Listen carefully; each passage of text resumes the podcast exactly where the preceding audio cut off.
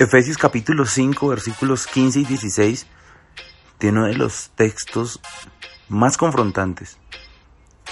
La nueva versión internacional lo dice de la siguiente manera. Así que tengan cuidado de su manera de vivir. No vivan como necios, sino como sabios, aprovechando al máximo cada momento oportuno, porque los días son malos.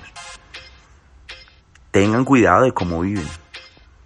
Hay personas que se levantan y no tienen cuidado de cómo están viviendo, simplemente se levantan a hacer su vida de rutina, o peor aún, cuando no tienen nada que hacer, se levantan sin proyectos y sin perspectivas de hacer algo.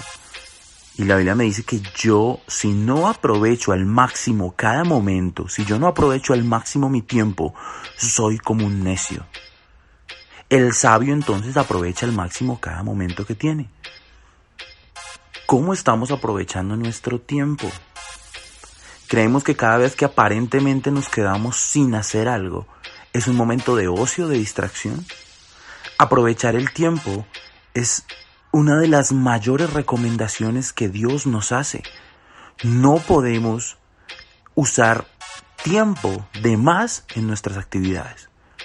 Conozco personas que gastan mucho tiempo orando y después de gastar ese tiempo en oración, Dios debió haberles dado una instrucción. Cada persona que se acerca a buscar a Dios tiene que salir a hacer lo que Él dijo que hiciera.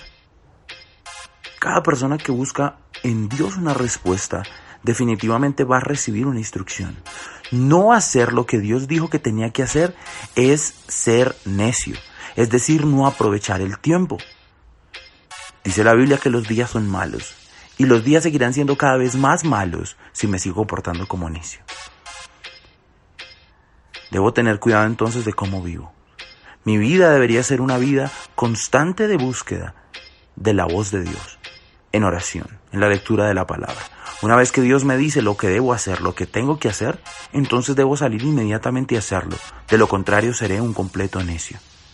Incluso en ocasiones Dios me va a decir que descanse, que duerma.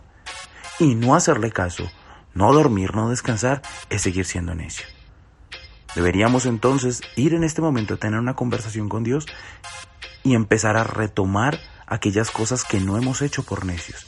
Levantarnos de lo que estamos haciendo, dejar la queja en nuestra boca y salir a vencer con sus instrucciones.